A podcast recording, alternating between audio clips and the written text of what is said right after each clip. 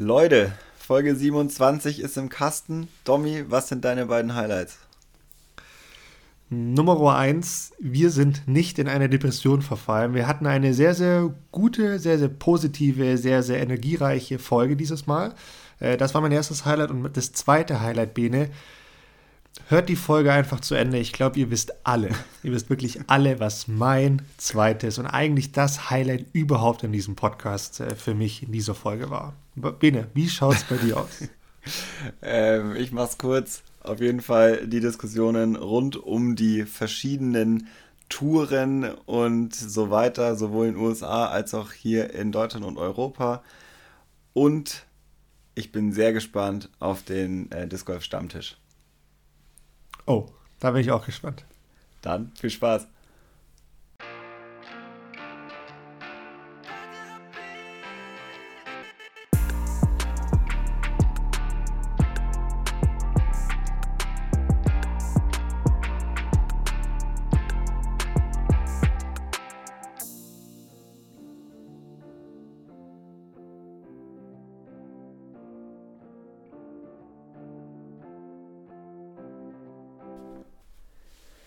Dominik Stampfer, schönen guten Tag. Was geht ab? Ja, schönen guten Abend nach äh, Berlin. Äh, Benedikt, hi, grüß Berlino. dich. Berlino Vino. Ähm, Berlin ist ja zurzeit in aller Munde, Benedikt. Äh, Bundestagswahl und so weiter vorüber. äh, ich, ne, also will jetzt hier gar nicht politisch werden. Ich fand, finde das an sich super spannend, aber ich bin Gott froh, dass es jetzt auch rum ist. Ähm, war einfach auch ein bisschen viel, aber ich glaube, das ist heute gar nicht Thema der Sache äh, des glaub heutigen nicht. Abends. Ich glaube, wir machen hier äh, keinen Polit-Podcast. Ähm, hm. aber du sagst es, ich bin auch ganz froh, dass diese, An also ich war schon angespannt vor der Wahl ähm, und war sehr gespannt auf das Ergebnis äh, und bin ganz froh, dass es jetzt raus ist und bin gespannt auf die Koalitionsbildung und hoffe, es geht gut aus. gut also, ausgeht es. Äh, so ja. gut es geht, natürlich. Ja, richtig, richtig, richtig. Aber ja, in der Tat äh, nicht ganz unrelevant und wird sicherlich spannend bleiben. Spannend Sicher. bleiben. Bede, wie geht's dir eigentlich? Gut. Ähm, ich hatte ein sehr schönes Wochenende, spontan in Weilheim. Stimmt, du warst in der Heimat. Ja, äh, das war ziemlich geil. Ähm, ich war zwar auch ziemlich busy, aber bin Donnerstag und Freitag auch zum Discgolfen gekommen abends und es war absoluter Wahnsinn. Du hast ja Ein schon Bilder gesehen. Absoluter Traum. Ähm, Alpenvorland, Herbststimmung, goldenes Licht, perfekter Bedingungen am Gögal-Parcours. Das war ziemlich fresh. Ja, die Bilder haben mich auch sofort in den Zustand geführt, wo ich mir dachte, oh, ich muss unbedingt sofort nach Waldheim. äh, der Kurs ist einfach einer der schönsten in Deutschland, ohne Wenn und Aber, absolut äh, Panorama, Landschaft und so weiter und so fort. Ein Traum. Ich war, so ich war selber geschockt. Also ich meine, ich bin ja jetzt, ich bin ja nicht mehr so häufig, aber wenn man dann mal da ist, ist es schon immer schön und so. Aber jetzt so diese beiden Tage, da mit dieser Stimmung und dann läufst du da rum und siehst es alles so, es war wie, wie Urlaub. So, und auch für die Leute, die da wohnen, war es auch wieder so, Alter, ist es schön. Also an alle, ich kann es nur immer wieder empfehlen. Fahrt dahin, zieht euch das Gögal rein, spielt da eine Runde, ihr werdet immer Leute treffen, die da Bock drauf haben. Und äh, ja, es war ein Knaller. Und ich habe richtig viele Leute getroffen. Äh, unter anderem schöne Grüße an Alf, äh, ein Fan von uns erster Stunde, den ich sonst nur äh, per Instagram kenne. Liebe ähm, Grüße wir haben äh, uns da das erste Mal in Live getroffen. Das war äh, sehr nice. Cool, cool. Ja, liebe Grüße auch von mir an Alf, äh, absolut. Ben, hast du dann auch also gespielt tatsächlich oder bist du dann nur als Spaziergänger und Schaulustige hingegangen? Nee, nee, ich habe schon gespielt. Ich habe äh, vier Runden insgesamt gespielt. Okay. Und wie war okay. das so, wenn man fragen darf? Gut. Ja? Hat Bock gemacht, ja. Ich habe eine, eine Doubles-Runde gespielt. Äh, zusammen mit der Lana. Da haben wir minus 7 gespielt. Das war geil. Hätten minus 11 sein müssen. Das sind Ausleg, ich habe, also kuriose Dinge beim Patten passiert. Speed-Through, immer wieder so ein bisschen zu hoch getroffen aus 12 Metern. Aber ja, und so der Rest waren so ganz normale Quatschrunden. Okay, das hört sich ja eigentlich ganz spaßig an. Was mich ganz, ich weiß gar nicht, wie ich drauf komme, aber du hast gerade Patten gesagt, ganz verrückte Dinge. Ich weiß nicht wieso, aber ich komme gerade auf diese typische Korbdiskussion, so nach dem Motto, muss man Körbe beim Disc Golf kleiner machen? Die mhm. Diskussion kennen wir, glaube ich, alle. Ich würde sie gar nicht in, in groß diskutieren, aber weil es mir gerade so im Kopf kommt, hast du da eine klare Meinung zu? Also müssen Disc Golf Körbe kleiner werden? Boah. Äh, du willst da nicht drüber diskutieren, aber ich soll was dazu nee, sagen. Ich, ich, genau, ich will eigentlich nur ein Ja oder Nein. Weder noch. Ich finde, es kommt voll drauf an, was man, also in welchem, äh, in welchem Kontext. Ich finde zum Beispiel auf Turnieren in einer, ab einer gewissen Spielstärke kann man das auf jeden Fall diskutieren. Öffentliche Parcours finde ich zum Beispiel auf gar keinen Fall. Ja, ja. Ja, da, da bin ich, glaube ich, auch ja, mal wieder auf derselben Wellenlänge wie du. Ich habe da auch keine so klare Meinung. Und vielleicht diskutieren wir es irgendwann mal in der Zukunft, in einer der nächsten Folgen. Aber ich habe neulich dazu einen Kommentar gelesen, gesehen oder gehört. Ich weiß es nicht mehr.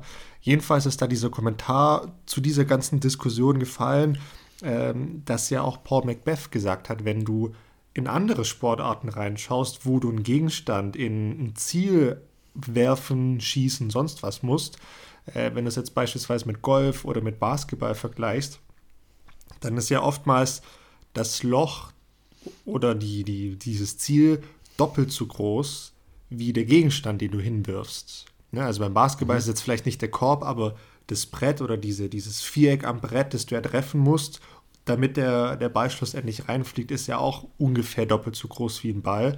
Bei uns ist das ja eigentlich, was diese Frisbee anbelangt, in der horizontalen auch ungefähr so. Ungefähr ja. zwei Scheibenbreite, vielleicht ein Ticken mehr, okay. Aber, und das ist, finde ich, das Interessante, in die Vertikale ist es ja, also das Ziel absurd viel größer, also viel, viel größer. Bei einem Basketball ist es ungefähr gleich, egal ob du jetzt in die, in die Breite gehst oder in die Höhe. Bei einem Golfball, Golfloch ist es ungefähr gleich das Verhältnis. Bei uns ist ja die Höhe schlussendlich völlig verschieden. Was ich ein mhm. bisschen witzig finde, weil die kleineren Körbe, die wir teilweise haben oder die Hersteller zum, zum Training ähm, erstellt haben, die sind ja schmaler, aber sind genauso hoch. Das, und ich frage mich, warum sind die so hoch? Warum sind sie nicht, also warum sind sie nicht gleich breit, aber nicht so hoch? Weißt du, was ich meine? Ja, ja, ich weiß, was du meinst. Ich überlege gerade, ich habe, ich schaue hier gerade nach draußen zu meinem Korb, aber es ist dunkel, deswegen kann ich es jetzt nicht abschätzen. ich überlege gerade, ob nicht die Höhe von dem Korb nicht auch ungefähr zweieinhalb Scheiben sind in der vertikalen sozusagen. Ja gut, okay, aber so wirfst du ja nicht. Du musst ja schon überlegen, wie du die Scheibe wirfst, ne? Ja, aber deswegen wirft man sie ja so, damit sie möglichst viel Trefferfläche hat. Es gibt ja auch irgendwelche Puttstile, wo sie anders reingeht. Oder Situationen, mhm. wo man das macht. Ja, ja. Wie gesagt, will ich gar nicht jetzt diskutieren, vielleicht mal an einem anderen äh, Zeitpunkt. Aber es ist ein guter Gedanken. Nee, ist wirklich, also ich finde find als ein guter Gedankenanstoß. Und irgendwie bin ich gerade so auf die Idee gekommen, weil du meintest so, Putting. Ich weiß nicht, ich finde ja, dass Putten sowieso schon schwer genug ist. Ähm, und fände es gut, wenn so ein getroffener Putt eher eine Belohnung ist, als dass es noch mehr Möglichkeiten gibt, das Ding zu verfehlen und dass es noch enger, noch schwieriger wird. Wie gesagt, bis zu einem gewissen Level kann man das sicher sowieso nicht diskutieren, das macht überhaupt gar keinen Sinn. Äh, aber denke auch so, es gibt sicher Jungs und Mädels, die da extrem krass sind im Putten, aber ich würde sagen, im Großteil der Spieler und Spielerinnen ist das, das keine Gefahr, dass das irgendwann jetzt in den nächsten zwei Jahren langweilig wird, weil die alle alles treffen. Ja, absolut, absolut. Würde ich aber, sagen. Voll. Aber Bene, apropos Putten, ich, Nein, Moment. Ich, oh, ja, los, schnell. Nix schnell. Ja. Wir, haben, wir, sind nicht auf der, wir sind nicht auf der Flucht. Tommy, wie geht's dir? Wie war dein Wochenende? Was los bei dir? das wollte ich erzählen eigentlich. Ich wollte jetzt tatsächlich ah. mal was proaktiv von mir erzählen und ich möchte dir sagen, Benedikt, ich habe gute Nachrichten zu verkünden. Ich habe letzte Woche ähm, dir erzählt, dass ich Besuch bekomme. Da ist mich jemand auf meinem Heimparcours besucht. Dieser Besuch hat stattgefunden. Wir haben eine Runde Disc Golf zusammengespielt. Es war eine wunderbare Runde. Es war mega, mega geiles Wetter bei uns in Söhnstetten auf dem Parcours. Es war so diese typische Feierabendrunde, die ich eigentlich so während der Saison relativ selten mache, weil für mich da immer ganz klar so Trainingsprogramm auf, äh, auf der Tagesordnung steht. Und ich habe das sehr genossen, weil auch das Wetter so geil war, um das mal so auszudrücken. Und der Parcours war völlig leer. Da war wirklich niemand, vielleicht ein, zwei andere Personen. Und dann waren wir zu zweit unterwegs mit Kamera, weil nämlich alles gefilmt wurde. Das heißt, jeder einzelne Wurf wurde gefilmt. Das gibt es in ein paar Wochen, glaube ich, auch zu sehen. Und warum habe ich gesagt, es gibt gute News zu verkünden? Bene, du hast ihn abgezogen. Darum geht es mir gar nicht. Sondern ich, und jetzt pass auf, jetzt halte ich fest, du sitzt, glaube ich, ne? Du sitzt. Ich hatte eine Puttingquote im Circle, also innerhalb von 10 Metern, von 95 Prozent. Und das ist ja grundsätzlich schon gut. Ähm, wer jetzt unsere letzten Folgen und so weiter, die letzten Turniergeschichten äh, äh, gehört hat, weiß, dass genau das mein Problem war. Und ich habe alles gemacht innerhalb im Circle. Ähm, es gab einen Part, den ich nicht gemacht habe. Und ja, auf einmal steht da eine, eine Zahl unter Paar, die ganz, ganz, ganz, ganz, ganz weit oben ist. Und dann ja, dann, dann, dann macht es auch wieder auf, auf einem anderen Level Spaß, würde ich, mal, ich mal sagen. Und da hat mir das auch sehr, sehr viel Spaß gemacht. Und äh, das war ein schönes Erlebnis und das wollte ich mal kurz äh, mit Detail. Nicht aus, oh, ich bin so toll und sonst was, sondern nee, wollte ich einfach mal, ich habe mir vorgenommen, Dinge wieder positiv zu sehen, das, das Patten positiver anzugehen. Das ist ja für mich ein großes Ziel jetzt die nächsten Monate. Und deshalb war das echt ein, ein Schritt in die, in die richtige Richtung. Und wie hast du gepattet? Ein völlig kunterbunter Mix aus jeglichen. An jeder Bahn unterschiedlich, lass mich raten. Genau, so einmal Turbopart, einmal Overhead über Kopf mit links, mit rechts. Nee, ähm, ich habe äh, relativ häufig im Straddle gepattet. Äh, Leid, man, kannte das nicht, man kann das nicht hören. Äh, meine Geste äh, war zustimmend, weil das ist ja ein Tipp, den ich dem Domi am Anfang der Saison gegeben habe, äh, dass er da viel trifft. Außer ja, in der letzten wissen, Runde bei den Open. Genau, ich wollte gerade sagen, wir wissen, dass es auch das ein oder andere Turnier gab, da hat das nicht ganz geklappt. ich, ähm, bin, aber, ich würde jetzt gerne Kopfstopp. Mann, Domi, du hast ein Tempo drauf, entspann dich sorry. mal.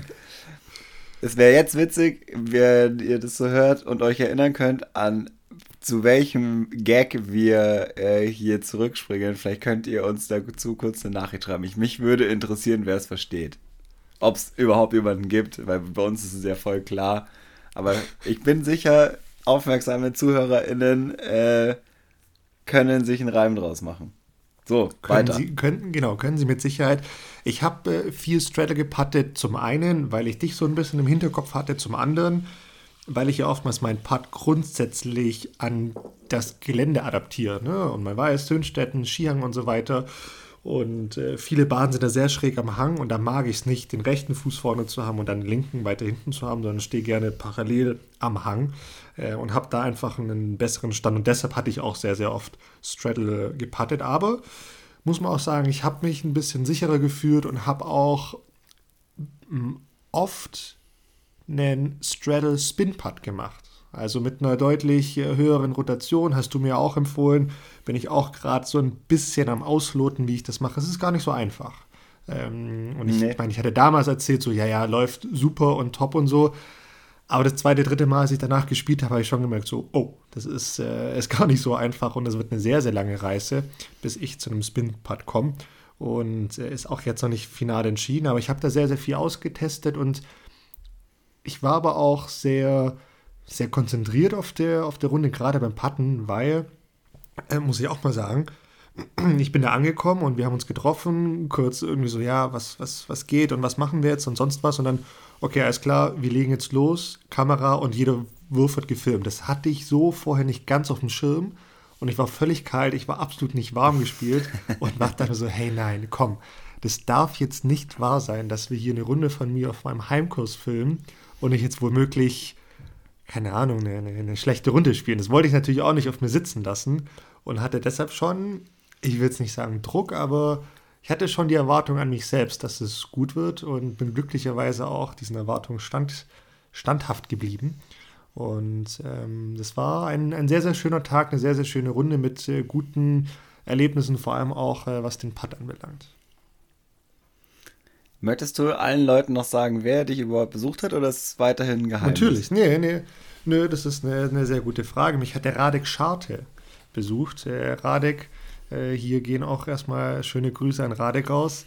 Ähm, Radek ist aus, aus Minden, das heißt eher aus dem Westen Deutschlands und hat einen, äh, einen YouTube-Blog, auf dem er, oder Vlog muss man ja sagen, auf dem er einfach verschiedene Parcours in ganz Deutschland vorstellt. Und er war jetzt auf einem Trip hier im, im Süden und hat dort drei Parcours, glaube ich, insgesamt auch besucht und die gespielt und ähm, war total cool, ihn auch kennenzulernen. Wir hatten natürlich auch schon so äh, Kontakt über irgendwelche Nachrichten online. Er kennt uns auch durch den Podcast und ist auch großer Fan. Und es war echt auch mal super interessant, einfach da wieder jemand völlig Neuen kennenzulernen. Ähm, passiert ja, wenn man jetzt nicht so viele neue Turniere spielt, wie es jetzt bei mir in letzter Zeit der Fall war, gar nicht mehr so häufig. Und das habe ich äh, sehr, sehr genossen. Und äh, das war ziemlich cool und hat mich so ein Stück weit auch, ich will jetzt nicht sagen in die Anfangszeit, aber viele, viele Jahre zurückversetzt in diese Zeit, wo man noch so voll, oh, es gibt ganz, ganz viel Neues zu entdecken im Disc Golf und, und so weiter. Das hat mich dahin so ein bisschen zurückversetzt und das war, das war ziemlich cool. Klingt gut. Ich habe ich hab auch eine Frage an dich, Bene, weil ich hatte mit ihm dann im Nachhinein so ein bisschen ja, über alles Mögliche gequatscht und wir sind dann auf ein Thema gekommen, wie man denn mit Leuten auf der Runde umgeht, also auf einer Turnierrunde, die sehr, sehr viel reden. Die nicht nur. Äh, Hä, warum fragst du mich da? genau, pass auf, das ist genau der Punkt. Das möchte ich nochmal relativieren und, und genauer ähm, beschreiben. Da geht es jetzt nicht um Leute wie dich, die einfach ständig quatschen. Also eigentlich geht es schon genau um, um solche, um so eine Art von, von Leuten, die dann aber oftmals auch im Wurf so ein bisschen quatschen. Also beim Driven so ein bisschen mhm. quatschen, auch in der Konzentrationsphase oder im Putten oder bei so ganz kurzen 2-3 Meter Putts die Konversation mit dem Gegenüber, äh, mit dem anderen Flightpartner einfach weiterführen. Wie, wie gehst du mit solchen Situationen um? Ich bin mir sicher und ich unterstelle dir jetzt einfach mal, dass du, dass du so eine Situation schon mal hattest. Ja, ja, auf jeden Fall. Ähm, Finde ich gibt es nur eine Möglichkeit mit umzugehen, wenn einen das selber stört, was da in dem Flight passiert, gerade wenn es ums Thema Reden geht, muss man es sagen. Dann ähm, muss man es einmal ansprechen, ähm, was noch gar nichts zu bedeuten hat. Wenn das danach noch weitergeht, kann man, äh, finde ich, auch gerne ein echtes Warning aussprechen. Und wenn es sich dann immer noch nicht einpendelt, dann ist es leider äh, irgendwann doch ein Call, weil das ist etwas, was äh, auf der Runde einfach zur Courtesy gehört. Es ist, gehört sich einfach, äh, den anderen nicht reinzuquatschen und aufmerksam zu sein, wenn jemand Konzentration braucht. Das ist übrigens nicht nur reden, sondern auch, wo bewege ich mich wie, ähm, wo laufe ich rein und wo stehe ich und so weiter, was sich immer ergibt in so einem Flight eigentlich. Und ich habe es noch nie erlebt, dass das eskaliert ist oder so, sondern dass es ja. halt jemandem nicht ganz bewusst war. Aber rein vom Umgehen her würde ich sagen, den Leuten sagen, was mich persönlich stört, ich kriege das relativ häufig gesagt zum Beispiel, weil ich es nicht checke. ähm, und ich aber auch jemand bin, ich, mich stört es zum Beispiel nicht, wenn ich einen 3-Meter-Putt mache und jemand redet. Mich stört es auch nicht, wenn sich an der Seite was bewegt. Das stört mich einfach nicht. Deswegen ähm, habe ich das nicht immer so ganz auf dem Schirm. Und wenn es mir dann aber jemand sagt, dann kann ich darauf achten. Und das ist ja auch nicht böse gemeint. Das ist wie wenn jemand so sagt, hey Bene, da standst du nicht sauber hinter deiner Scheibe, bitte schau beim nächsten Mal drauf, dass du ordentlich deinen Fuß äh, platzierst. Das ist letztendlich alles dasselbe, finde ich. Absolut, absolut. Ähm, ich bin da ein bisschen anders als du, also zumindest was das Empfinden anbelangt. Ähm, mir geht es da, also bei mir ist es tagesabhängig oder situativ, ob mich sowas stört oder, oder eben nicht. Es gibt Tage, da, da interessiert es mich nicht, ob jemand hinterm Korb rumhampelt beim Patten und auch noch schreit oder sonst was. Und es gibt Tage, da ja, da, da, da stört mich jedes einzelne Wort. Das ist echt ein bisschen situativ und tagesabhängig. Ähm, aber ich glaube, die Methode, da sind wir sehr, sehr gleich. Das ist die einzig richtige mhm. Möglichkeit und das darf man ja auch offen ansprechen, weil du hast es nee, selber gesagt. Muss du man sogar. also man muss es und es ist auch ja. völlig legitim, das dann zu tun, weil du hast es gerade auch angesprochen, du wurdest schon öfter ähm, darauf hingewiesen und ich habe auch, wenn ich das gemacht habe, ich habe niemandem da bisher eine Absicht unterstellt, weil das fällt nein, den Leuten, nein. wie du gerade sagst, meistens auch gar nicht auf. Das würde ich auch niemandem unterstellen und deshalb ist es voll okay, das, das einfach mal zu sagen. Und klar, dann, und das wissen wir alle, kommt es immer auf die Art und Weise drauf an, ähm, wie man das dann schlussendlich auch rüberbringt. Aber ich denke, dass das alles im Rahmen des, des Möglichen sein sollte. Ich hatte da ähm, eine sehr witzige Begebenheit äh, auf der Europameisterschaft äh, zusammen mit Peter Lunde und fällt mir der andere Name gerade nicht ein, ist auch wurscht. Auf jeden Fall äh, zwei Norweger im Team, die waren halt voll in ihrem Modus und äh, das war eins der wenigen Male, wo ich mir auch dann so, ey Jungs, chillt mal, wirklich. es ist alles cool. Wir haben echt hier viel Spaß, aber ihr steht so einen Meter neben mir, während ich patte und unterhaltet euch mit dem Rücken zu mir. Ist irgendwie ein bisschen weird. Und dann, hey, scheiße, ich habe hab deine Scheibe gar nicht gesehen, dass ich jetzt dran bin. Sie haben ah, diskutiert, okay. wer wohl dran ist. So, das mhm. kam einfach falsch rüber. Aber es war mega witzig, weil sie standen wirklich so. Kennst du es, wenn es so jemand so unangenehm nah ist? Ach ja. Und du, also sie standen halt hinter mir und ich war quasi dran und sie haben irgendwas diskutiert und ich dachte so, boah, ist schon sehr nah dran an mir. Und gleichzeitig bin ich irgendwie auch noch dran mit Patten und sie reden, das äh, war witzig, aber es, sie haben halt einfach nicht gecheckt, dass ich dran bin. Mein passiert, Gott, passiert. Ist auch alles fein und passiert auch in, passiert uns auch. So. Ja, natürlich, natürlich. Also wir machen alle Fehler. Ich, äh, mein Gott, es ist völlig okay ähm, jemanden darauf hinzuweisen, was ich weiß nicht, warum, was mir gerade in den Kopf kommt, so zum Thema darauf hinweisen. Ich würde mal auf was, was darauf hingewiesen, da habe ich mich, muss ich ehrlich gestehen, Bene, da habe ich mich persönlich angegriffen gefühlt. Da war ich hör richtig. Mir, hör mir auf. Und, und ich meine, du kennst mich, ich bin schon jemand, der. Ich würde mich als, als nette Person, als umgängliche Person beschreiben und eigentlich würde ich nicht vielen Leuten was zu Leide tun. Aber in, in der Situation habe ich mich persönlich wirklich angegriffen gefühlt. Ich würde nämlich strikt darauf hingewiesen, dass ich es doch unterlassen soll, die Scorekarte mit einem Bleistift auszufüllen, weil ich das später ja editieren könnte und umändern könnte. So. Und mir würde sofort dazu nicht geraten, sondern ich würde fast schon gezwungen, äh, jetzt sofort einen Kugelschreiber aus meinem Bag zu holen und alle ähm, alle Scores nachzutragen. Das war so ein Punkt, da habe ich die Person angeguckt und mir gedacht, so, okay, Moment mal, also Obacht. also, da habe ich mich echt so ein Stück weit so, okay, jetzt mal ganz kurz, ganz tief durchatmen ähm, und Gemüter runterfahren, weil da, das war so ein Wunderpunkt, der, der da bei mir getroffen wurde. Zumal, muss man auch dazu sagen, und es ist jetzt ist jetzt vielleicht ein bisschen unprofessionell, was ich hier tue, aber es, es war eine Person, die ihr erstes Turnier gespielt hat.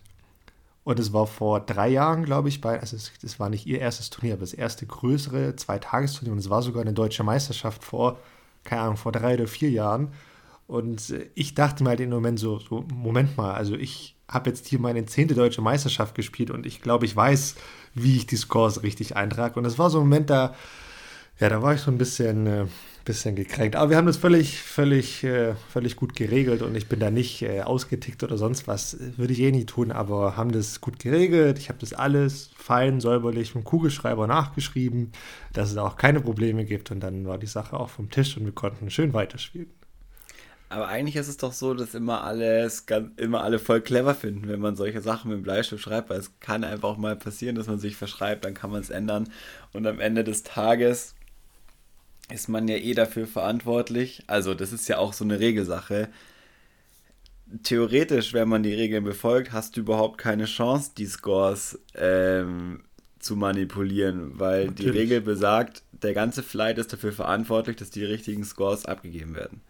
Natürlich. Dementsprechend gehen nochmal, also in der blauen Theorie, das macht, es passiert natürlich nie, ja. alle gemeinsam dahin, wo diese Scores abgegeben werden und sehen, du hast es nicht manipuliert. Also von dem her, äh, benutzt weiterhin den Bleistift. Das ist viel cleverer, als äh, sich mit irgendeinem äh, Edding oder sowas zu verschreiben.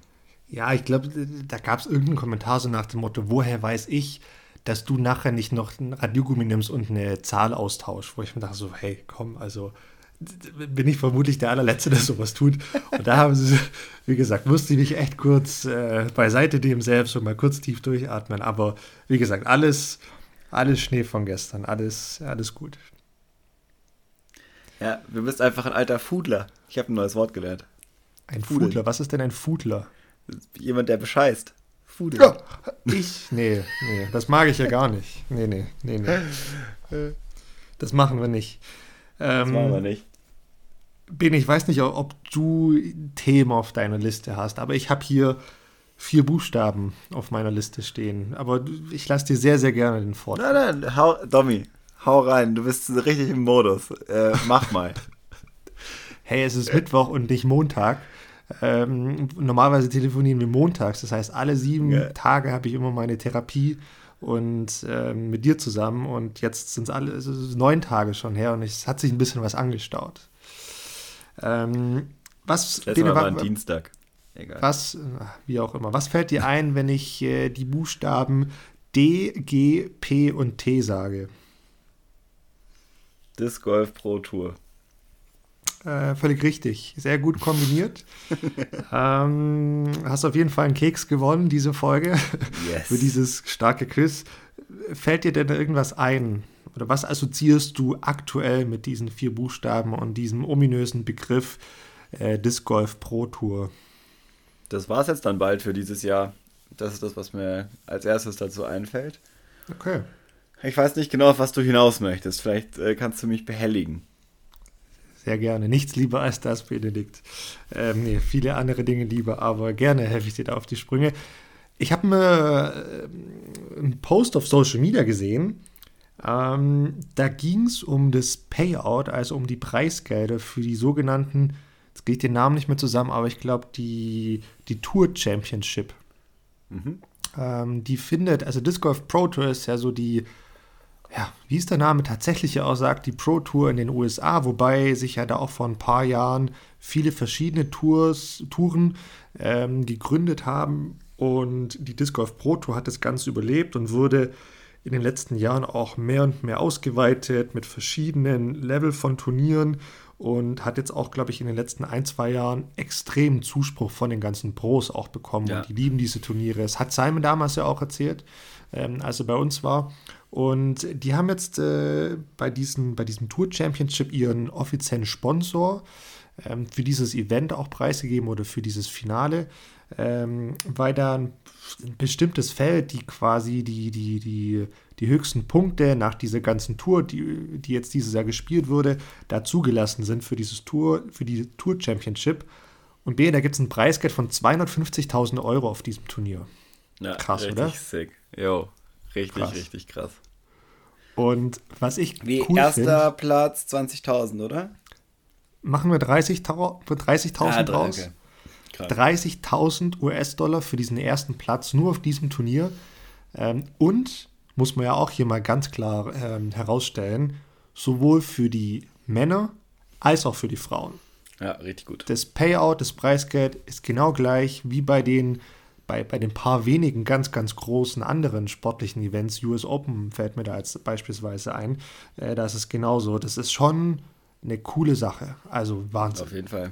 Auf jeden Fall. Also auch, glaube ich, was richtig, also was Wichtiges, was Richtungsweisendes, ähm, da so einen Wert dahinter zu klatschen und auch ein bisschen die Aufmerksamkeit darauf zu lenken, dass das wirklich Profis sind. Einfach. Also es ist ja, die leben alle davon, die da spielen, schätze ich jetzt mal. Ich glaube nicht, dass da jemand einen nicht Disc Golf-relateden Job hat äh, nebenbei. Von dem her, warum nicht? Voll. Voll. Das ist ziemlich cool. Und ich möchte noch einen zweiten Punkt dazu sagen. Ähm, es kam heute, das heißt, wenn ihr diese Folge hört, wird es schon wieder ein paar Tage her sein, kam nochmal ein neues Announcement, was die Disc Golf Pro Tour anbelangt. Deshalb hat es mich auch so ein bisschen gecatcht und äh, ist bei mir so ein bisschen äh, im Kopf geblieben. weil die Disc Golf Pro Tour schließt sich jetzt mit der PDJ zusammen. Also die PDJ ist halt die Professional Disc Golf Association, also so unser Weltverband, äh, was den Disc Golf Sport anbelangt. Hast du, hast du da mal so ein bisschen reingeguckt, wie das jetzt die nächsten, äh, die nächste Zeit oder die nächsten Jahre ausschaut, was das jetzt bedeutet? Ich habe hab das Announcement gesehen, ich habe aber nicht gesehen, was genau das jetzt bedeutet äh, oder wer was wie davon profitiert. Okay, ja, also im Prinzip ist es so, dass die Disc Golf Pro Tour in den USA und die PDGA schließen sich zusammen. Dadurch fällt aber auch zeitgleich die PDGA National Tour weg, was ja bisher ja. zeitgleich zur PDGA Pro Tour, äh, zur Disc Golf Pro Tour noch lief.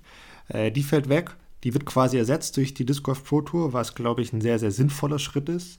Ähm, dadurch, also die Disc Golf Pro Tour bleibt eigenständig ähm, kooperiert aber mit der PGA. Dadurch gibt es auch neue Vorteile für alle PGA-Mitglieder. Ist jetzt dann auch wieder ein guter Link, sich vielleicht dann nächstes Jahr doch zu überlegen, in die PGA einzutreten. Du hast da diverse Vorteile, was ähm, Livestream, Disc Golf anbelangt und so weiter und so fort. Ähm, und hat natürlich jetzt für die PGA den riesen Vorteil, dass sie sich nicht mehr um eine Tour kümmern müssen, sondern dass sie sich mehr um ihre Majors bzw. um die Weltmeisterschaften kümmern müssen und, und das ist das Gute an der Sache, die Disc Golf Pro Tour unterstützt diese Turniere auch entsprechend, weil mhm. hatten wir in der letzten Zeit auch so ein bisschen gesehen, dass es bei den PGA Majors an den einfachsten Dingen teilweise äh, gefehlt hat, was, was Kurs, Ausstattung und so weiter anbelangt oder auf der National Tour besser gesagt. Ähm, und bei der, bei der Pro Tour, die ja, wie gesagt, sehr, sehr gut ankommt, ähm, ja, da wird sicherlich jetzt nachgeholfen. Und ich glaube, das ist eine, eine ganz, ganz coole und eine sehr, sehr richtungsweisende Sache. Vor allem, wenn man jetzt diesen ersten Punkt mit dem Preisgeld und so weiter auch in, äh, in Kontext und in Bezug nimmt, dann äh, könnte das nächstes Jahr sehr, sehr spannend werden, was da in den USA passiert. Was vor allem richtig cool ist, glaube ich, wenn, also wie gesagt, ich habe es mir nicht genau angeschaut, aber wenn ich jetzt nur das höre, was du sagst, macht es für mich total Sinn, weil sich die beiden quasi Vereinigungen, die sich etwas verschrieben haben, jetzt nur noch um das kümmern, was sie eigentlich machen. Das eine ist die Verbandsebene und das andere ist das Turniere ausrichten. Das ist letztendlich genau das, wovon wir letztes Mal in einem anderen Ton gesprochen haben, dass das quasi fehlt. Leute, die sich nur um ihre, um diese einen Sachen kümmern, ähm, was ich sehr, sehr gut finde. Und vor allem dient es ja auch der Professionalisierung. Also gerade die Disc Golf Pro Tour ist, glaube ich, in den letzten beiden Jahren nicht nur was das Spielerische angeht, sondern auch die, die Verfolgbarkeit ist extrem gut geworden. Alles, was da beitragsmäßig außen rumläuft. Kooperation mit Jomes. Ich weiß nicht ganz genau, wie offiziell eine weitere Media-Kooperation da in den USA schon ist, was da noch kommen wird. Das sind ja alles Dinge, die extrem cool sind. Und wenn die das die höchste Tour sind und dann auch noch unterstützt sind von dem größten Verband, ist es doch perfekt. Das ist perfekt. Ich glaube, äh, das ist das richtige Wort, das Ganze zu beschreiben. Was aber, glaube ich, nicht so perfekt ist, ähm, ist unter Umständen das, was sich jetzt bei uns nächstes Jahr in Europa abspielt. Ähm, es soll ja nächstes Jahr auch bei uns eine, wie heißt sie denn, eine, eine Pro-Tour in Anführungszeichen, eine European Pro-Tour European geben. Pro Tour. Mhm. Genau, da, da kannst vielleicht du noch mal ein paar Worte dazu sagen. Du, du hast da ein bisschen mehr Insights für das Ganze. Ähm, ja, kann ich. Mich würde interessieren, warum du das nicht perfekt findest. Das kann ich dann, können wir dann, müssen wir uns noch mhm. kurz mal äh, behalten. Also die European Disc Golf Pro Tour ähm, hat letztendlich den Versuch, sowas, was in den USA jetzt bereits etabliert ist, auch für den europäischen Raum zu etablieren, nämlich Turniere für professionelle Disc Golf Spieler und Disc Golf Spielerinnen und die auch genau die als Klientel haben, nämlich die, die für Disc Golf europaweit reisen, die sehr viel Zeit dafür investieren, die damit, die da Ambitionen haben, damit Geld zu verdienen, zum Beispiel äh, mit höheren Payouts, besseren Parcours, einem sehr hohen Standard und vor allem einer sehr hohen Sichtbarkeit. Also es sind letztendlich, glaube ich, vier oder fünf Firmen, die sich da zusammengeschlossen haben. Drei Disc Golf Hersteller, ähm, eine Media Klitsche, sage ich jetzt mal,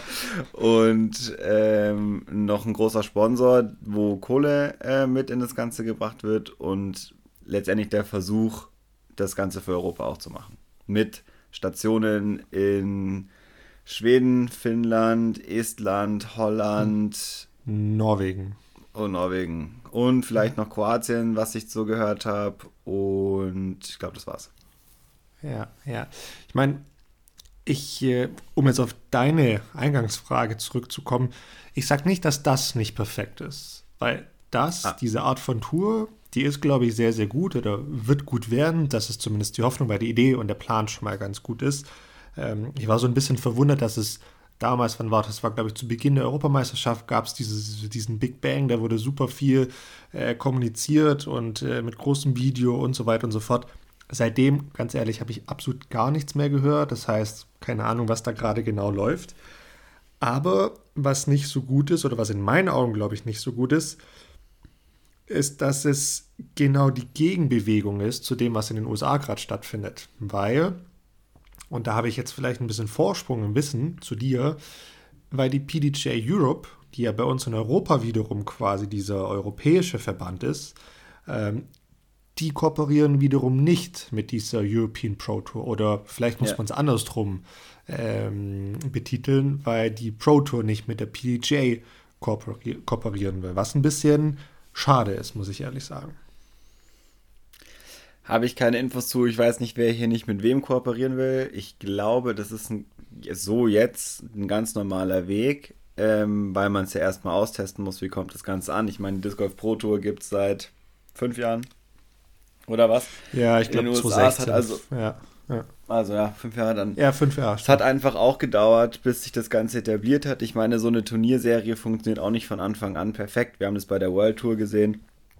Die gab es drei Jahre und dann ist sie wieder eingestampft worden, weil letztendlich doch nicht das passiert ist, was man sich damit erhofft hat. Also ich glaube, um eine tatsächliche Partnerschaft von genau diesen beiden, PDJ Europe und European Pro Tour, zu haben, das ist man noch nicht, weil man weiß nicht genau, was es ist. Ich verstehe aber den Punkt auf jeden Fall, weil jetzt hat man im nächsten Jahr, es gibt ja von der PDGA auch eine Euro Pro Tour und eine normale Euro Tour. Das heißt, es gibt genau. jetzt drei auf Europaebene ähm, spielbare Touren, wo es wahrscheinlich schwierig wird, ähm, die alle unter so zu vereinen, dass es passt. Auf der anderen Seite, wenn ich wirklich die Ambition habe, Spieler und Spielerinnen zu haben, die touren sollen, die Geld verdienen sollen damit, die viel gegeneinander ähm, äh, antreten, ist es wahrscheinlich sogar ganz gut.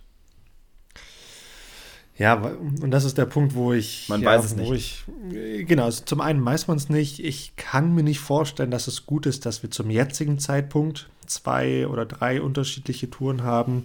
Äh, wenn ich sage, ich habe Wissensvorsprung, ich bin in einem sogenannten PDGA Euro Tour Komitee.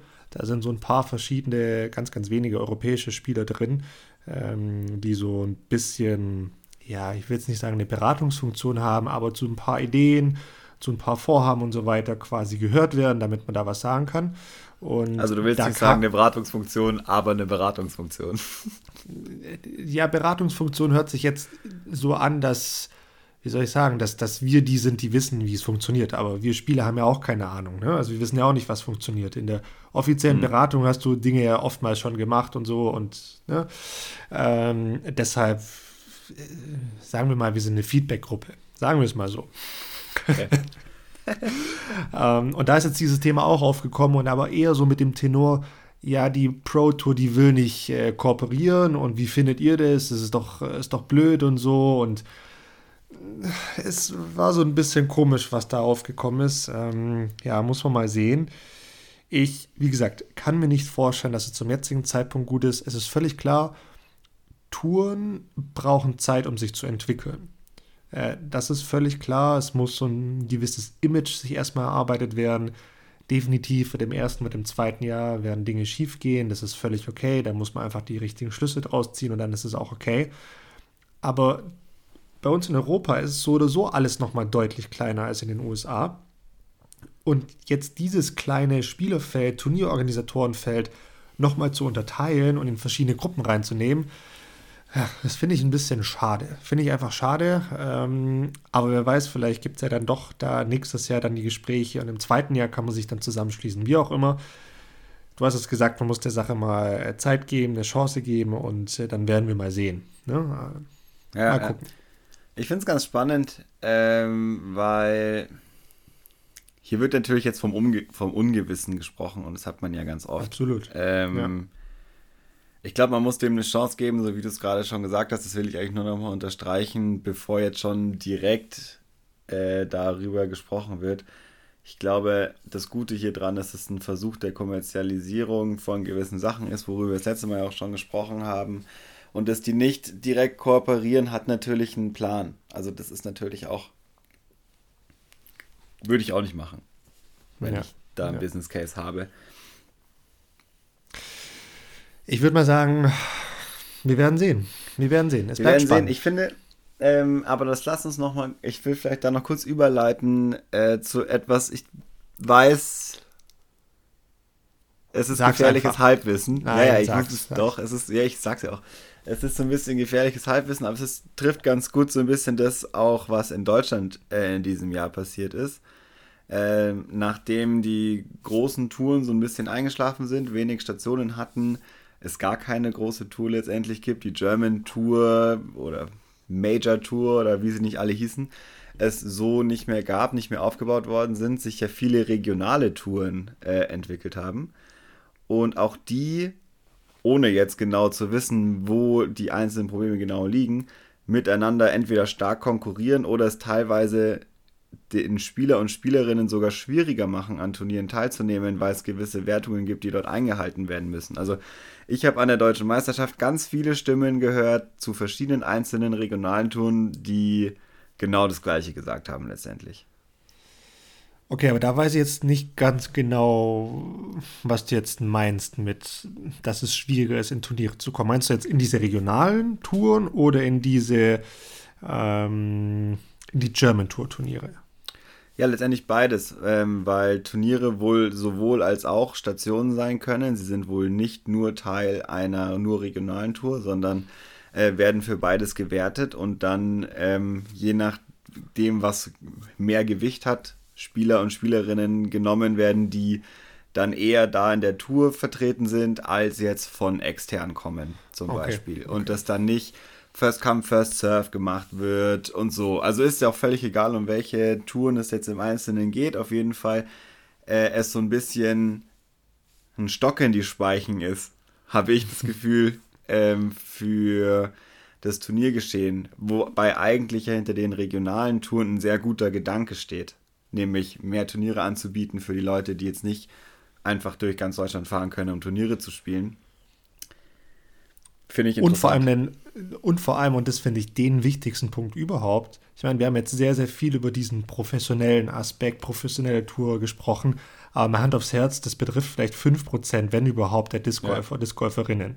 Ich meine, diese regionalen Touren, die puren regionalen Touren, also eine Südstaaten-Tour, eine Westfalen-Tour, was es nicht alles gibt, die sind ja wirklich super, super gut, weil du einfach einen ganz, ganz leichten Einstieg in dieses Turniererlebnis, in dieses ja. Turniergeschehen hast. Und dafür sind die ja super, super, super, super, super gut. Da gibt es absolut nichts dran zu rütteln, finde ich eine super Sache, ähm, weil du einfach, ja, ganz, ganz wenig, wie soll man denn, wie soll man das richtig ausdrücken? Du hast halt wenig äh, Barrieren, die du überkommen ja. musst. Ne? Also du, du kannst da einfach starten, hingehen und spielst offiziell ein Turnier. Währenddessen wenn es heißt, okay, hier findet ein Deutschland-Tour, ein German-Tour-Turnier statt, da denken dann natürlich viele, oh, das ist natürlich jetzt was Hochoffizielles und äh, da muss ich ja viel, viel besser sein, um da mal mitzuspielen. Das ja, ist halt so ein, so ein gewisses Image dann auch schon wieder. Und daher, also diese, diese puren regionalen Touren, ich klar, glaube eigentlich, dass es das gar nicht mehr gut. gibt. Also habe ich jedenfalls das Gefühl, ich glaube, die Unterscheidung wird gar nicht mehr so stark gemacht wie zu dem Zeitpunkt, als ich zum Beispiel angefangen habe, Turniere zu spielen, wo ich das auf jeden Fall kenne. So, oh, das ist ein German Tour Turnier, krass. Oder das ist dann fast zwei Jahre später, was die Major Tour, die fünf besten Turniere mit den besten Verhältnissen und bla. Hat sich dann nicht bestätigt, muss man auch ehrlicherweise sagen, ähm, dass es eben nicht die fünf besten Turniere waren, sondern dass es ein Versuch war, die fünf besten Turniere zu machen. Und ähm, ich glaube, genau aus diesem Grund, weil da einfach über Jahre lang immer wieder solche Sachen passiert sind. Äh, jetzt, also für mich fühlt sich so an in Deutschland, es gibt, keine Ahnung, 100 Turniere und es ist völlig egal, welches du spielst. Jetzt, wo ist die Unterscheidung zwischen B-Turnier und zwischen C-Turnier? Ein Tag, zwei Tage, aber mehr letztendlich findet man fast gar nicht. Und dann, und dann kommen diese regionalen Touren nämlich auch noch, wo man weiß, ah, geil, auf dem Parcours, da war ich vor fünf Jahren mal, da würde ich gerne spielen, aber dann kannst du da gar nicht mitspielen, weil du gehörst nicht zu der regionalen Tour, was irgendwie ja. ein Ding ist. Ein Ding ist. okay, okay. Ähm, weißt du was, Bene? Wir haben uns voll verratscht mit so einem Quatsch. Lass uns in die Wahl 19 gehen. Oder willst du noch was, äh, auf was anderes eingehen? Sehr, sehr gerne. Ich weiß nicht, was du auf deiner Liste heute stehen hast. Ich hatte so ein paar Sachen. Ähm, ich hatte ja in der letzten Folge nach Feedback äh, gefragt und es, wir haben tatsächlich sehr viel Feedback bekommen, äh, wo ich mich jetzt eigentlich nur noch bedanken wollte dafür. Ich glaube, wir werden es auf jeden Fall an der anderen Stelle einstreuen. Ähm, dass wir es jetzt heute nicht gemacht haben, liegt wahrscheinlich eher daran, dass das Thema dann immer wieder aufkommen wird, äh, um das es geht. Aber da wollte ich mich auf jeden Fall für bedanken. Das ist noch kein Teil der Bahn 19, aber ich finde es sehr gut, dass das so ernst genommen worden ist und dass wir auch wirklich viel konstruktives Feedback bekommen haben und ich so ein bisschen am Überlegen bin, wie man damit umgeht, weil ich glaube, ich hätte gerne ein Format, wo nicht nur wir beide über diese Sachen reden, sondern etwas Größeres. Und deswegen sagt es nicht der 19, sondern einfach so, sondern was ich gerne hätte, glaube ich, wäre ein äh, Diskussionsformat, auf welcher Ebene auch immer, wo man einfach teilnehmen kann und wo man dann seinen Senf dazugeben kann und nicht nur uns zuhört, sondern einfach mal so ein bisschen redet und da so ein bisschen sammelt, was so aus der ja, breiteren Masse der Discgolfer und Discgolferinnen kommt und wo wirklich Gemeinsamkeiten sind und wo nicht. Und dass man das dann weitergeben kann an ein Gremium wie deines zum Beispiel, wo es um Touren geht ähm, und damit dann umgeht. Das ist, war so ein bisschen der Take aus dem Feedback, das wir bekommen haben. Wir hatten sowas schon mal äh, bei der deutschen Meisterschaft in Eningen. Da wurde ja damals über das Wie geht's weiter mit der German Tour äh, gesprochen. Da wurden viele Spieler und Spielerinnen eingeladen. Oder die, die da waren, konnten da hingehen. äh, und man hat sich darüber unterhalten, dass sowas hätte ich gerne, aber in smart und digital und nachhaltig wir, wir hatten ja hier auch schon mal genau dieselbe Diskussion, dass wir einerseits natürlich super viel Feedback bekommen, gerade auch zu solchen Themen.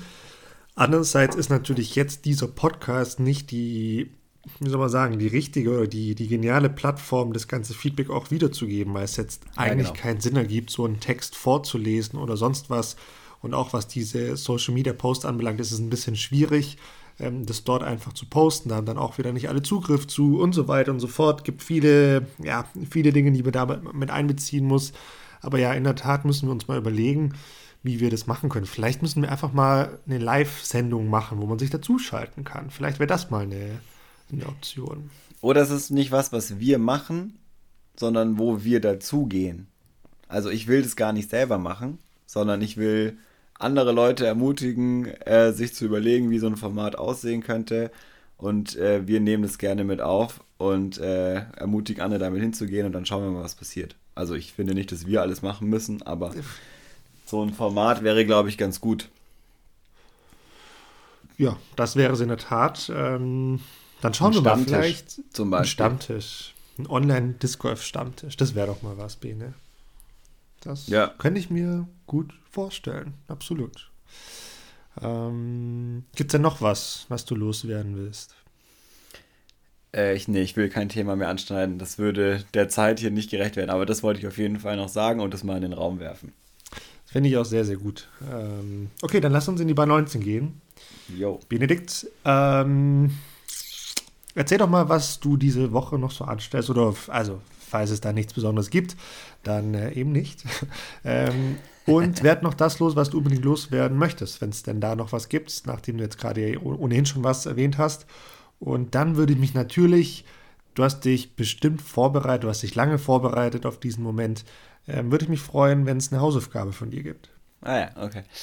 Ähm, also, bei mir passiert Disc Golf technisch diese Woche nichts mehr Spannendes, deswegen möchte ich hier niemanden mit äh, meinem Alltag langweilen, was ich aber trotzdem äh, noch loswerden möchte.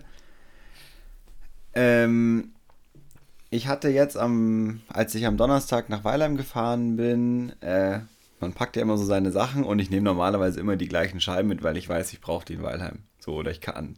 Oder ich will noch irgendwas mitnehmen, was ich nicht so, so oder so in Weilheim habe. Und habe dieses Mal ähm, vier verschiedene Scheiben mitgenommen und habe eigentlich auch nur die gespielt. Ich hatte nicht einen Highspeed-Driver dabei, zum Beispiel, sondern nur Fairway-Driver und Putter. Äh, und habe mal wieder, und ich kann es immer nur wiederholen, wirklich mal andere Scheiben geworfen. Und bin mal wieder drauf gekommen, dass das richtig geil ist, weil man sich da ein bisschen äh, mit auseinandersetzen muss und man wird herausfinden, dass andere Scheiben auch extrem gut funktionieren und ich habe jetzt eine neue Lieblingsscheibe, glaube ich, äh, seitdem und äh, freue mich, dass ich auch zwei davon habe, die genau gleich fliegen und hoffe, die über den Winter so ein bisschen in meinen Bag zu kriegen, äh, weil das war ziemlich geil. Das hat extrem gut funktioniert. Das kann ich nur empfehlen, vor allem jetzt, wo die Turniere so langsam vorbei sind, der Winter kommt, wo man sich mit solchen Sachen auseinandersetzen kann. Stellt eure Scheiben, die ihr immer werft, in den Keller, wo ihr sie nicht findet und macht neue Sachen. Wirklich. Und es gilt auch für dich. Und es ist jetzt die, pass auf, die erste Hausaufgabe. Nein. So sieht es nämlich mal aus. Nein. Die erste Hausaufgabe, die tatsächlich von mir kommt, nämlich Domi. Ich wünsche mir, dass du sowohl einen Putter, einen Midrange, einen Fairway Driver und einen richtigen Driver über den nächsten Monat in dein Bag bringst.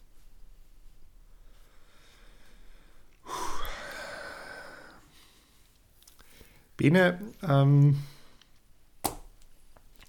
ich, bin, äh, ich bin überrascht. Ich bin wirklich Siehste? überrascht. Ich bin, so, ich bin so ein bisschen sprachlos. Ja, guck. Ich meine, jetzt, jetzt, jetzt sitzen da wahrscheinlich Leute an ihrem Essenstisch, sitzen im Auto und fahren und sind auf dem Laufband, sind beim Patten und hören uns und denken sie, ja, dummes Gelaber, alles gestaged und sonst was. Nee, ich bin echt ein bisschen baff, dass du auf einmal hier mit einer Hausaufgabe um die Ecke kommst. So bin ich. Ähm, und muss mich kurz mal, also muss mir das jetzt hier natürlich auch mal notieren, weil bin ich ja nicht gewohnt. Normalerweise bist du immer der, der notiert. Aber okay, ähm, das heißt, ich werde vier Scheiben ausgraben oder neue Scheiben in Back nehmen. Der, Im besten Fall ins neue. Meine ich, genau, genau. Und werde die testen und also, naja, soll ich das jetzt sagen? Du, du weißt, ich bin ein sehr, sehr ehrlicher Mensch. Ähm, ich glaube, ich verrate dir das, dass ich das gerade schon so ein Stück weit tue. Das heißt, ich habe schon okay. so eine Woche, zwei vielleicht Vorsprung. Ähm, Passt. Ich, ich habe gerade tatsächlich auch vier verschiedene Putter im Bag, mit denen ich patte. Ah, ja, also wirklich komplett unter, unterschiedliche Modelle, weil ich gerade auch so eine Frage habe, okay, eher einen stabilen Putter oder eher nicht so stabilen, was taugt mir da mehr? Da bin ich extrem viel gerade am Ausprobieren. Aber und, das ist genau das, was äh, ich meine. Genau darum geht's. Und am Ende des Monats, oder was auch immer, wer, was für ein Zeitraum, eigentlich, das ist ja scheißegal, äh, wäre es halt geil, wenn eine neue Scheibe den Weg ins Back gefunden hat, aus welchem Grund auch immer. Ob du sie jetzt pattest oder ob das eine, die neue Entdeckung im Wurf-Putter-Business ist oder ob das ein extrem überstabiler äh, Driver ist, wo du dir sonst gedacht hast, das werde ich nie brauchen, aber du hast einen Weg gefunden, ihn ins Back zu kooperieren. Wäre doch geil. Das wäre ziemlich geil. Ob sie dann wirklich in Back kommen, ja, das werden wir sehen. Aber ich werde es auf jeden Fall probieren die nächsten Wochen. Und ähm, ja, vielen Dank dafür. Werde ich auf jeden Bitte. Fall tun. Da fällt sehr, mir noch was ein, was ich das letzte Mal noch sagen wollte. Ähm, es ist vielleicht auch eine Hausaufgabe für dich. Also, es musst du nicht aufschreiben. Jetzt, jetzt aber, aber. Ähm, Discmania bringt ja gerade ein komplett neues Line-Up raus. Und Kann man so sagen. Wir werden dafür nicht bezahlt oder so, aber ich bin selber neugierig, wie diese neuen Sachen fliegen und wie die im Vergleich sind und so. Vielleicht kannst du das hier ein bisschen einbringen, weil ich glaube, es ist jetzt das erste Mal, dass äh, Discmania selber produziert und das, die Marketing-Trommel ist extrem. Also wirklich, mir schon fast, und das heißt was, wenn es mir schon ein bisschen zu viel ist, äh, es ist wirklich so, ich kann es schon nicht mehr hören, aber es ist, scheint gut zu funktionieren. Mich würde interessieren, wie fliegen die Dinger? Ähm, ob du das so ehrlich sagen kannst, sage ich einfach mal ja, kannst du. Ich setze es jetzt mal voraus. Äh, ich, bin sehr, ich wäre da sehr gespannt. Okay. Spoiler Alert. Die sind ziemlich geil. Aber okay, ähm, ist notiert und auch, oh Wunder, oh Wunder, natürlich sind sie schon im Bag, natürlich werden sie schon ausgiebig getestet, aber habe tatsächlich diese Woche eine neue äh, Sendung bekommen, deshalb kommen dann nochmal zwei neue hinzu und okay. Das wird unter Umständen die längste Bahn 19 ever. Bene, vielen Dank für die Hausaufgabe. Ähm, dann machen wir jetzt aber hier auch mal wieder einen Punkt dran. Ich spare mir auch so ein bisschen, was bei mir ansteht. Bei mir steht nämlich nicht super viel an. Die letzten Tage, das letzte Wochenende war ähm, verplant, auch das jetzige ist verplant. Ich muss so ein bisschen wieder mal so ins Fitness-Game einsteigen. Das steht an. Ich weiß, habe ich zuletzt auch gesagt, habe ich aber teilweise auch gemacht, ähm, aber ein bisschen mehr geht. Und ich möchte eigentlich an der Stelle gar nicht mehr viel, viel loswerden. Ich möchte mich eigentlich nur an das Feedback, das du gegeben hast, ähm, anschließen und möchte mich da auch nochmal bedanken, dass wir da nochmal ein paar Rückmeldungen bekommen haben und äh, das ist super cool. Und ähm, ich glaube, ja, ich glaube, wir sind, es wurde uns ja, nahegelegt ist das falsche Wort, aber es wurde uns ja schon gesagt, bahnt sich da eine Depression bei uns an, eine, weil wir letzte Folge nicht ganz so super gelaunt waren. Ich hoffe, die Folge hat, äh, ist unter, unter einem anderen Stern gestanden. Kann man, glaube ich, ja, so sagen. Ich, ich, ich habe ja wirklich mit viel schlimmerem Feedback gerechnet, als das gekommen ist. Äh, ich glaube eigentlich, dass es ganz gut ankam. Ich glaube Ehrlicherweise. Auch. Bene, ähm, dann belassen wir es auch hierbei. Es war mir ein Fest, war mir eine Freude, hat sehr, sehr viel Spaß gemacht heute. Absolut. Und äh, ich freue mich auf nächste Woche. Ich mich auch. Domi, schönen Abend. Danke, wünsche ich dir auch. Ciao.